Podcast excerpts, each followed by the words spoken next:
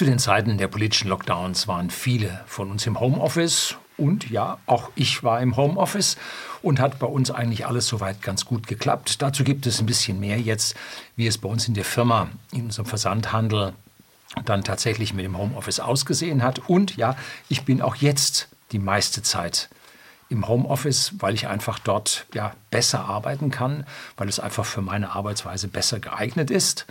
Und darüber möchte ich heute so ein bisschen anhand einer Userfrage, einer Zuseherfrage, ein bisschen drüber philosophieren, was denn in der ganzen Sache drin ist. Ja, und die Roten kommen auch noch drin vor, die sind auch schuld, wie immer. Und darüber wollen wir uns heute dann anhand dieser Mail eines F.D. dann darüber mal unterhalten. Jetzt geht's los.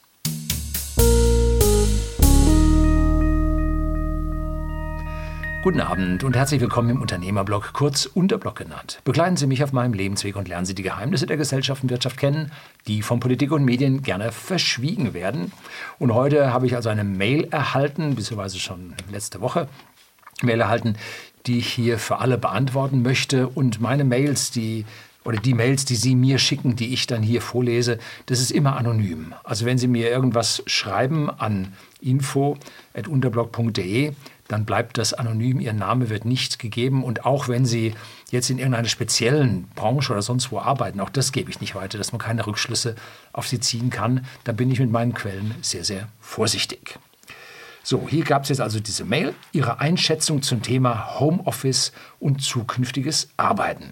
Sehr geehrter Herr Lüning, zunächst einmal möchte ich mich für, die, für Ihre interessanten Videos auf YouTube bedanken. Ich freue mich jedes Mal, wenn ich abends nach der Arbeit Ihre Videos schauen kann. Herzlichen Dank für so ein Lob. Das motiviert für die Woche und motiviert dann doch weiterzumachen.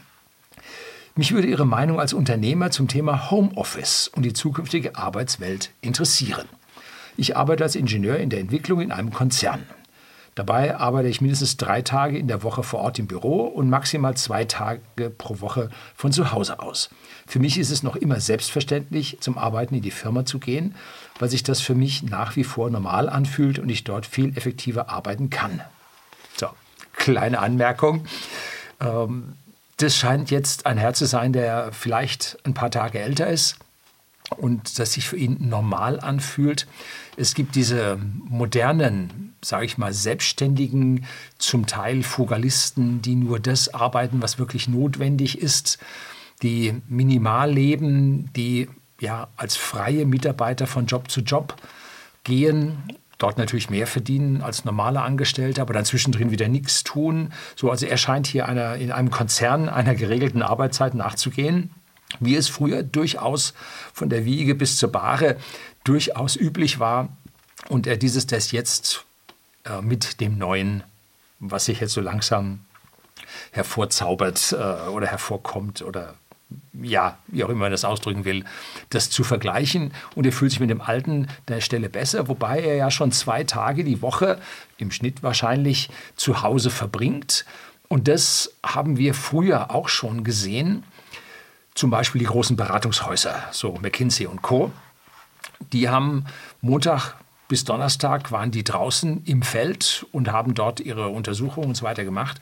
Und freitags war dann Home, äh, nicht Homeoffice, sondern war dann Bürotag, dicht an der Stelle, wo sie normalerweise lebten und damit dann ein bisschen mehr Ruhe haben.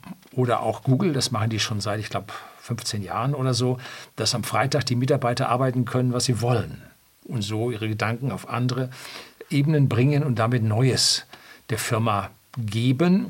Allerdings hat man gehört, an so einer oder anderen Stelle, jetzt wo es knapper wird, die Aktienkurse gefallen sind von Alphabet, der Mutter von Google, dass man da jetzt an dieser Arbeitszeit wohl ein bisschen die Taubenschrauben anzieht und auch wohl ein paar Mitarbeiter äh, ja, von dem großen Pool dann ja, loswerden möchte. Gut, das ist in den USA leichter als in Europa. So, jetzt geht es bei ihm weiter. Bei vielen Kollegen ist das nicht mehr der Fall. Sie können gefühlt nicht genug Homeoffice machen. Aus meiner Sicht ist das im kreativeren und technischen Umfeld dann kontraproduktiv für die eigene Produktivität und die der Firma. So, da müssen wir jetzt mal Grundsätzliches sagen. Es gibt aus meiner persönlichen Sicht zwei Ecktypen und jede Menge dazwischen. Zwei Ecktypen. Die einen können allein wunderbar arbeiten können Kontakt aufnehmen mit anderen, können sehr gut telefonieren und sind extrem selbststrukturiert, dass sie mit dieser selbstständigen Arbeit, alleinigen Arbeit unglaublich gut und schnell vorankommen und der Firma eine sehr, sehr hohe Leistung bringen.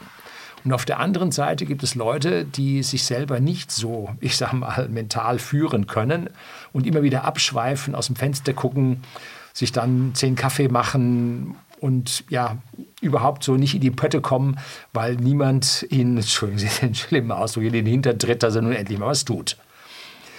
So, das sind dann auch die Gründe, warum dann Chefs manchmal so an den Fotokopierern und an den Kaffeeküchen vorbeigehen, um zu gucken. Also früher Fotokopierer gibt es heute nicht mehr so viel, aber an Kaffeeküchen vorbeigehen und gucken, was da so los ist. Wobei ich die Bedeutung einer Kaffeeküche nicht schmälern möchte. Da wird unglaublich viel, auch Firmen, für Firmen wichtige Dinge werden da mit stiller Post, nicht stiller Post, mit äh, ja, weiter erzählt, weiter gesagt. Das ist die einzige Informationsvermittlung, die mit Überlichtgeschwindigkeit funktioniert. Also das geht also richtig heftig dort. Und dafür ist das wichtig. Aber wenn jemand nur dort steht, in der Küche, ja, dann muss man auch mal aufpassen, dass der sich dann mal irgendwo hinsetzt und seine Arbeit gebacken kriegt. Es sei denn, ist der große Kommunikator und hat den Job, das unter die Leute zu bringen. Kann es ja auch geben. Das gilt natürlich nur, dieses zu Hause am besten arbeiten, gilt natürlich nur für die A, die ausreichend Platz dafür haben. Sag mal so, einen Tisch im Schlafzimmer oder in der Küche, den Küchentisch freiräumen und dann dort Homeoffice machen, ist jetzt nicht so prickelnd weil dort dann ja die Ruhe und die Abgeschlossenheit einfach nicht so da ist und auch, ich möchte mal sagen, die Ergonomie am Arbeitsplatz meistens nicht so gut ist. Und dann darf es auch nicht Störungen zu Hause geben, zum Beispiel Kinder, die von der Schule kommen, die Hausaufgaben machen, die ständig kommen, Mama, wie geht dies, Mama, wie geht das oder Papa, wie geht dies, Papa, wie geht das. Das ist natürlich für Homeoffice dann auch, da muss man eine Tür zumachen können. Ne? Wir haben in unserer Verwandtschaft eine Familie, sind beide im Homeoffice. Die schauen zu, dass sie einmal die Woche in die Firmen rauskommen. Die haben auch Jobs, wo sich das, also das ist ideal für Homeoffice. Die sind zum Teil so strukturiert, dass die ja auf der ganzen Welt mit den Leuten zusammenarbeiten und da ist es egal, ob man in der Firma sitzt und mit Indien telefoniert oder USA. Das geht genauso gut von zu Hause, weil wenn der Chef nicht in der Firma ist, sondern der Chef hockt irgendwo in Timbuktu, ist das was anderes. Ne? Also da ist es dann völlig egal, wo man selber sitzt und arbeitet. Ne? Jetzt geht es weiter. Das macht mir für die Zukunft durchaus Sorgen, nämlich diese viele Homeoffice. Vor allem, wenn man bereits absieht, dass es mit der deutschen Wirtschaft bergab geht. Das heißt, er justiert hier, dass Homeoffice eine schlechtere Arbeitsleistung bringt. Bei dem einen Teil der Leute, wie ich sagte, ja. Bei dem anderen Teil der Leute, nein, da geht es sogar hoch weil sie in der Firma nicht von irgendwelchen Chefs, die irgendwelche blöden Sachen wollen, aufgehalten werden. Ne? Also da kann auch die Arbeitsleistung durchaus steigen. Wenn jetzt noch Forderungen nach der, nach einer, nee, nach der Vier-Tage-Woche bei vollem Lohnausgleich laut werden, wird mir Angst und Bange. In einer Umfrage vor einiger Zeit fiel auch mal die Aussage, dass diejenigen erstmal wieder in die Büros zurückkehren würden, wenn auch der Arbeitsweg als Arbeitszeit gewertet würde. Ein sehr, sehr wichtiger Punkt. Bei der heutigen schlechten Infrastruktur, die wir haben, mit überlasteten Straßen, mit jeder Menge Baustellen, mit gesperrten Straßen, mit zum Teil klebenden auf der Straße, da muss man die Leute schon mal richtig bezeichnen, auch wenn das nicht mein Sprachgebrauch ist, dann bedeutet das Zeit für den Mitarbeiter, die hier ja völlig verkatzt drauf geht. Wenn man dann zu Hause ins Arbeitszimmer geht und dort der Tag beginnt, dann hat man viel gewonnen und die richtig guten Mitarbeiter, die geben dann die Hälfte dieses Arbeitswegs dann auch noch der Firma kostenfrei mit dazu. Soll vorkommen, allerdings nur die Guten, die einen Drang nach oben haben und wo es in der Firma auch Aufstiegsmöglichkeiten gibt, wo dieses Mehrarbeiten sich lohnt. Bei manchen Firmen kannst du tun, was du willst, ne? Geht nicht. Ich frage mich, wo sind wir da schon hingekommen und wo soll das noch hinführen? Wir haben in unserer Firma, wir haben einen Versandhandel, während der Lockdowns auf 90 Prozent Homeoffice umgestellt gehabt. 90, und das in wenigen Tagen. Wir haben da schon gemerkt, da ist was im Busch. Dann haben wir nochmal geguckt, klappt das auch alles?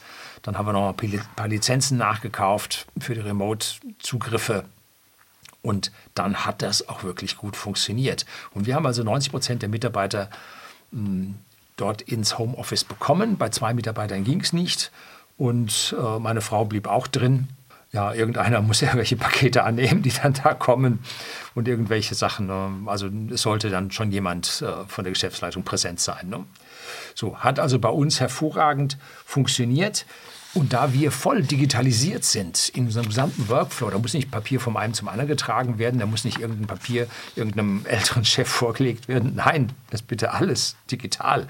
Wo kann man denn da hin, wenn wir hier das Papier noch voll drucken? Ne? Wozu sind wir digitalisiert?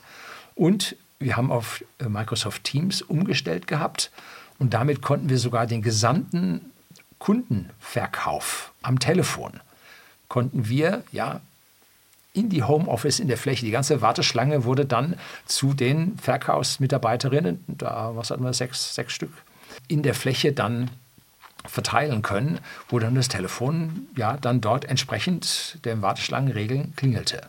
Also auch hier nicht mehr eine zentrale Telefonanlage, sondern niemand hat gemerkt, von wo aus der Mitarbeiter nun spricht. Sehr, sehr interessant. Und auch die Zusammenarbeit völlig ungestört äh, über Teams. Wir haben keine Telefone mehr auf dem Tisch stehen. Es geht alles mit Headsets. Klappt an der Stelle wunderbar. Allerdings, wir haben ja auch Logistik, um diese Dinge zu verschicken. Und da haben wir einen Logistikpartner und bei dem ging das nicht.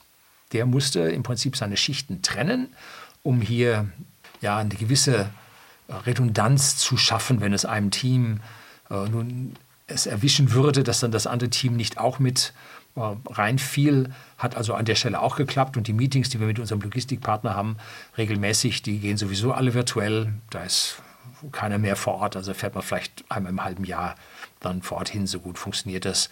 Also da ist diese Problematik nicht. Wir hatten allerdings einen Nachteil, und zwar in unserer Marketingabteilung da ist der direkte Austausch und das Beobachten des Gesichtsausdrucks des Gegenübers. Wie ist denn diese Marketingaktion? Was hältst du davon? Wie schaut das aus? Da kommt auch eine Menge nicht verbale Kommunikation zustande. Gut, übers Telefonieren, da gibt es hier sogar einen Cow-Noises, also die Kuhleute. Mm, mm, mm. So, das ist eine nicht verbale Kommunikation und selbst beim Telefonieren haben also schlaue Forscher herausgefunden, geht, ich weiß nicht, 50 Prozent der Informationen, die Zahl weiß ich nicht mehr genau, was es war, aber ein erheblicher Prozentsatz der Informationen geht nicht über die Sprache, sondern über die Tonalität der Sprache, über diese Cow-Noises und so geht dann auf die andere Seite rüber. Das ist also weitaus mehr. Und wenn man die Kameras anhat, die heute bei den ganzen Laptops alle verbaut sind, dann sieht man auch dort mehr wie der andere sich an dieser Stelle fühlt und ob an der Nase bohrt oder nicht, weil es ihn gerade langweilt. Ne? So, und unsere Marketingabteilung hatte an dieser Stelle etwas Nachteile, aber während der politischen Lockdowns boomte unser Geschäft plus 25 bis plus 40 Prozent. Das war also heftig, äh, das abzuarbeiten. Das war also Arbeiten am Limit. Und ja, wir sind Krisengewinnler, darf man durchaus sagen. Und da konnten wir eine etwas nachlassende Marketingleistung durchaus ertragen und verkraften, weil es eh schon in Anführungszeichen zu viel war. Da musste man nicht nochmal anschieben. Das hätte vielleicht zu einer schlechteren Kundenbefriedigung, ähm, Kundenexperience dann geführt. Der volle Lohnausgleich, der hier angesprochen wurde, ist also aus meiner Sicht völlig irre. Weil unsere Lohnkosten so hoch sind, wandern die Firmen ja schon ins Ausland ab. Warum haben wir hier so viel, wie ich das bei der chinesischen Automobilindustrie im Vergleich zu der deutschen Automobilindustrie in einem der letzten Freitag-Videos dann mal gegeben habe, äh, ist der Track am Laufen und zwar mit einer Geschwindigkeit ins Ausland, da kann man kaum zuschauen. Und jetzt noch einen vollen Lohnausgleich zu fordern bei einer Vier-Stunden-Woche, hm, das ist also eine heftige Geschichte. Und die Gewerkschaften tun an dieser Stelle genau das, nicht was ihre Mitarbeiter sagen, sondern was der Gewerkschaftszentrale maximal hilft. Nicht den einzelnen Betrieben, das muss einem klar sein. Die Gewerkschaft hilft nicht dem einzelnen Betrieb. Der einzelne Betrieb ist der Gewerkschaft völlig Banane. Ist ihr völlig egal. Es geht um das große Ganze der Gewerkschaft und ob die Gewerkschaftsbosse an dieser Stelle weiterkommen und es ihnen besser geht oder nicht. Wobei sie jetzt an dieser Stelle aufpassen müssten, wenn jetzt so viele Firmen über den Jordan gehen und die Produktion, die Mitarbeiterzahl reduzieren, dann gibt es auch weniger Gewerkschaftsbeiträge und dann gibt es auch weniger Ausschüttungen innerhalb der Gewerkschaften für die 100% gewerkschaftlichen, also die im DGB sitzen oder der Zentrale von der IG Metall oder so. Da müssen die aufpassen, dass sie hier den Bogen nicht überspannen. Und wie es so immer ist, wenn die vollen Lohnausgleich fordern, da gibt es euch nachher einen halben Lohnausgleich. oder irgendwas in dieser Richtung. Ich sehe jedenfalls den Weg hin zu weniger Arbeit als vollkommen falsch, weil wir ja nur noch im Prinzip, was rechnet man, 17 Millionen hm, ja, Menschen in unserer Gesellschaft haben, die produktiv arbeiten, also so produktiv arbeiten, dass sie der Volkswirtschaft ein Plus bringen. Der Rest sitzt im Wagen und lässt sich ziehen. Ne? Und diese 17 Millionen jetzt noch runterzunehmen, dass man da also dann jetzt noch äh, 20 Prozent weniger Arbeitszeit hat, also äh, 3,4 Millionen noch weniger am Arbeiten hat oder an Fulltime Equivalence am Laufen hat, ja, wird nicht so ganz einfach, weil hinten die aus dem Wagen, die wollen nicht aussteigen und vorne mitarbeiten. Ne? Nee, also da sind wir mit unseren Regulierungen so, dass dieses weniger Arbeiten unserer gesamten Volkswirtschaft an der Stelle schaden wird. Und da ist er natürlich an der richtigen Stelle, wo er Angst hat, der Zuschreibende hier, der mir Schreibende, der E-Mail-Verfasser. So, und es müssen jetzt, und es sind auch schon viele Lohnsteigerungen passiert, weil jetzt ja viele Leute über die politischen Lockdowns dann auch in Pension gegangen oder Rente gegangen sind. Also sagen wir lieber Rente. Und diese Rente ja dann häufig über Altersteilzeit geregelt wird und ja, dort sowieso jetzt weniger Arbeitskraft schon da ist. Und da muss man dann versuchen, diese Leute zu halten. Es gab einen hervorragenden Vorschlag, ich glaube, das war Professor Sinn, dass Rentner, die weiterarbeiten wollen, das steuerfrei können sollten. Das wäre eine interessante Geschichte, wenn der Firmeninhaber es möchte, dass weitergearbeitet wird und der Rentner sagt, ich arbeite auch weiter, dass er dann die ganze Geschichte zum, ja, ja, zum Wohle der Volkswirtschaft steuerfrei erhält. Das würde die Rentner dann, weil die Rentner sagen, jetzt gehe ich in Rente, gut, habe ich es 40, 50 Prozent weniger, aber das Auto ist gerade neu gekauft und ja, ich mache jetzt erstmal hier E-Bike-Urlaub durch ganz Deutschland. Ähm, die haben ja an dieser Stelle jetzt nicht so viel Motivation weiterzuarbeiten. Und dann noch 20 Prozent weniger Arbeit durch die Vier-Tage-Woche sehe ich als richtig, richtig schwierig. Und da muss man jetzt mit Lohnsteigerungen gegenhalten, dass die Mitarbeiter tatsächlich zufrieden sind und und zwar die Mitarbeiter, die wirklich die Leistungsträger sind. Also es gab ja in der Vergangenheit immer diese Gleichmacherei, dass man sagte, es gibt eine Lohnerhöhung von so und so viel Prozent, aber mindestens so und so viel Euro. Und das bedeutet, dass die unteren Lohngruppen an die oberen Lohngruppen immer weiter ranrutschten und die Spreizung immer geringer wurde. Und das bis in hohe Lohngruppen hinaus. Und oben dann bei dem Türmchen an Managern obendrauf, da gingen die, die Boni-Zahlungen und so, gingen also wirklich extrem in die Höhe, dass hier dann von einer Spreizung gesprochen wurde, aber die da oben sind relativ wenig. Unten die vielen, die haben sich immer dichter aneinander angeglichen. Und jetzt müssen die außertariflichen äh, ja, Lohnerhöhungen für die Leistungsträger müssen passieren.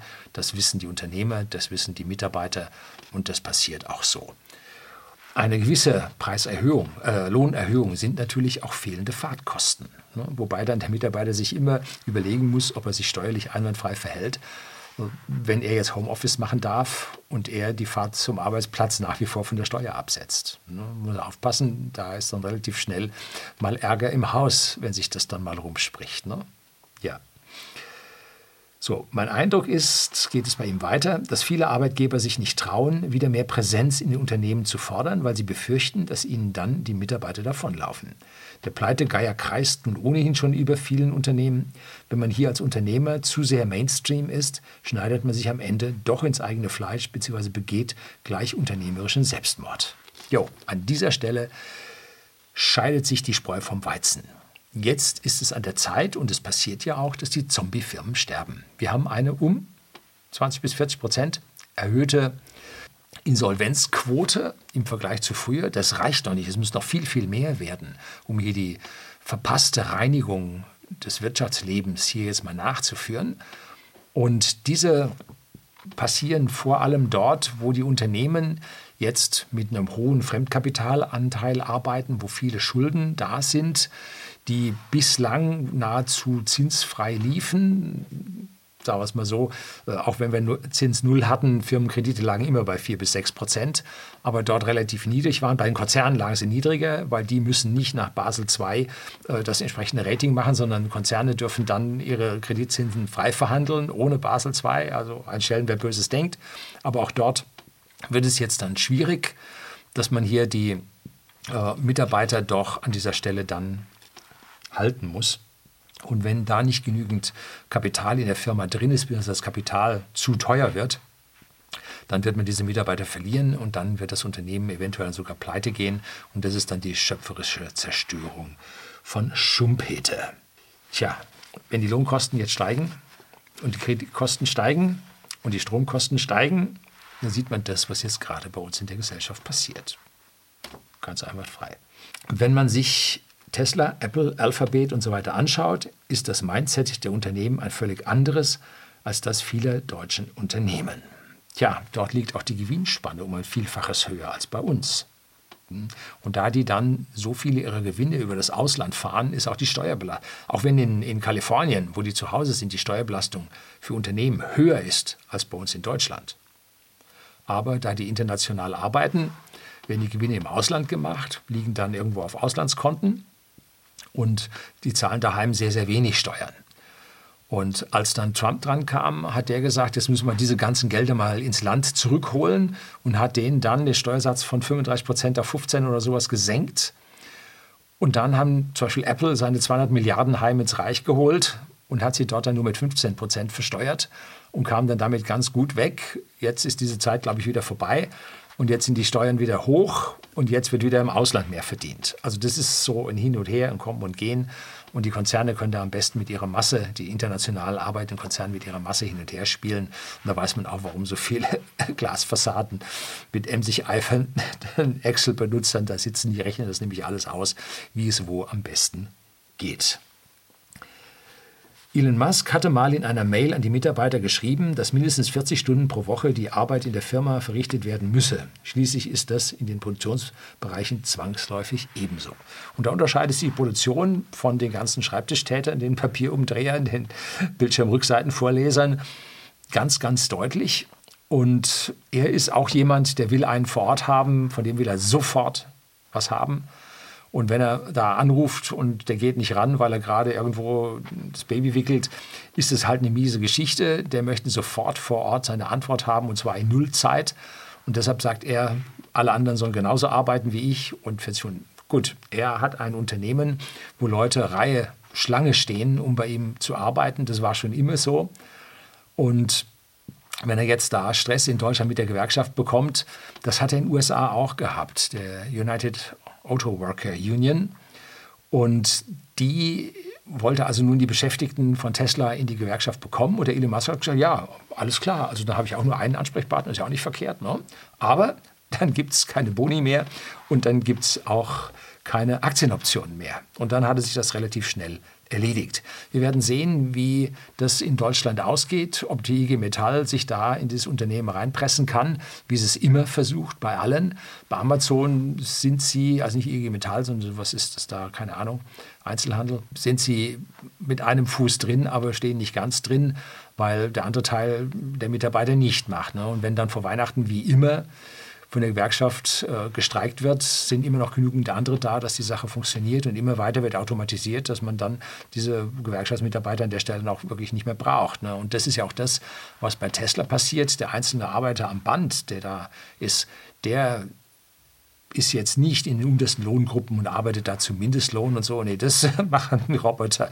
Der hat er hochgradig automatisiert, am höchsten, die am höchsten automatisierte Firma, die wir in Deutschland im Automobilgeschäft haben, steht da in Grünheide. Und die Leute, die dann dort an den Maschinen noch sind, das sind hochbezahlte Spezialisten, die jetzt sich nach der Gewerkschaft nicht unbedingt umdrehen. Ne? Also da schaut die Sache nicht so aus aus meiner Sicht. Kann natürlich anders sein. Ne? Da müssen sie halt auf ihre Boni und Aktienoptionen verzichten. Ne? Wird man sehen, wie es ausgeht. Ne? Geld regiert die Welt und das gilt für den Einzelnen auch. Ich kann mir, dann geht es bei ihm weiter, ich kann mir nicht vorstellen, dass Tesla heute da wäre, wo sie sind, wenn die Ingenieure und anderen klugen Köpfe alle vom Küchentisch ausgearbeitet hätten. Wie gesagt, hängt vom Archetyp des Menschen ab. Manche, die Ruhe und Frieden haben, die können viel, viel mehr leisten. Ne? Wenn zum Beispiel jemand jetzt da sitzt und muss äh, ein mathematisches Verfahren im Computer codieren, um irgendeine spezielle Simulation zu machen, den setzt er doch bitte nicht in die Firma. Den setzt er mit dem Laptop irgendwo in die grüne Wiese, wo er sich wohlfühlt, ne? wo die Vögel zwitschern und er seine Gedanken wirklich fokussieren kann. Ne? Also das an der Stelle wichtig. Ne?